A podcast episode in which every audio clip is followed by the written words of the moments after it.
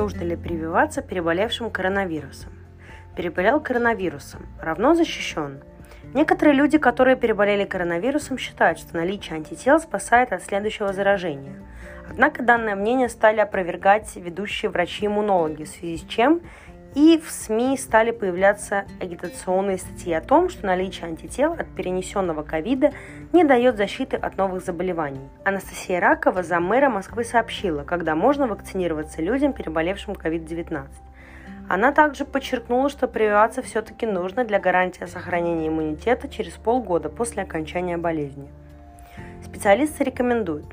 Врач-иммунолог, кандидат медицинских наук Николай Крючков считает, что в течение 6-7 месяцев после выздоровления делать прививку против COVID-19 нет особого смысла, поскольку у большинства пациентов, перенесших COVID, и без этого сформирована иммунная защита. Уже переболевшим рекомендуется не делать вакцинацию сразу после окончания болезни, так как в ранний период после болезни активирован специфический иммунный ответ и в достаточной степени обеспечивается протективная функция. Организм защищен.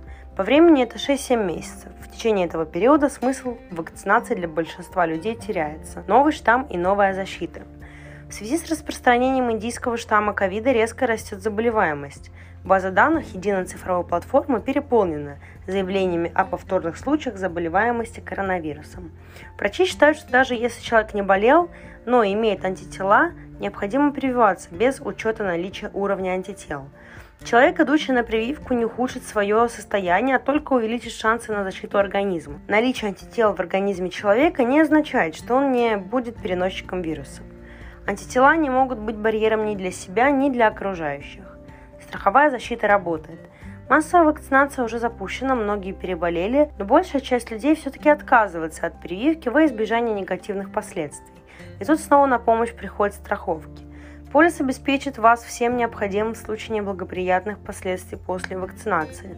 Это и онлайн-консультации со специалистами, и обследование организма, и подбор клиники для устранения побочных эффектов, а также психологическая поддержка пациента. Подробнее о страховках вы можете прочитать в наших предыдущих обзорах. Коротко и актуально на информационно-аналитическом ресурсе calnins.com и в рубрике Stories.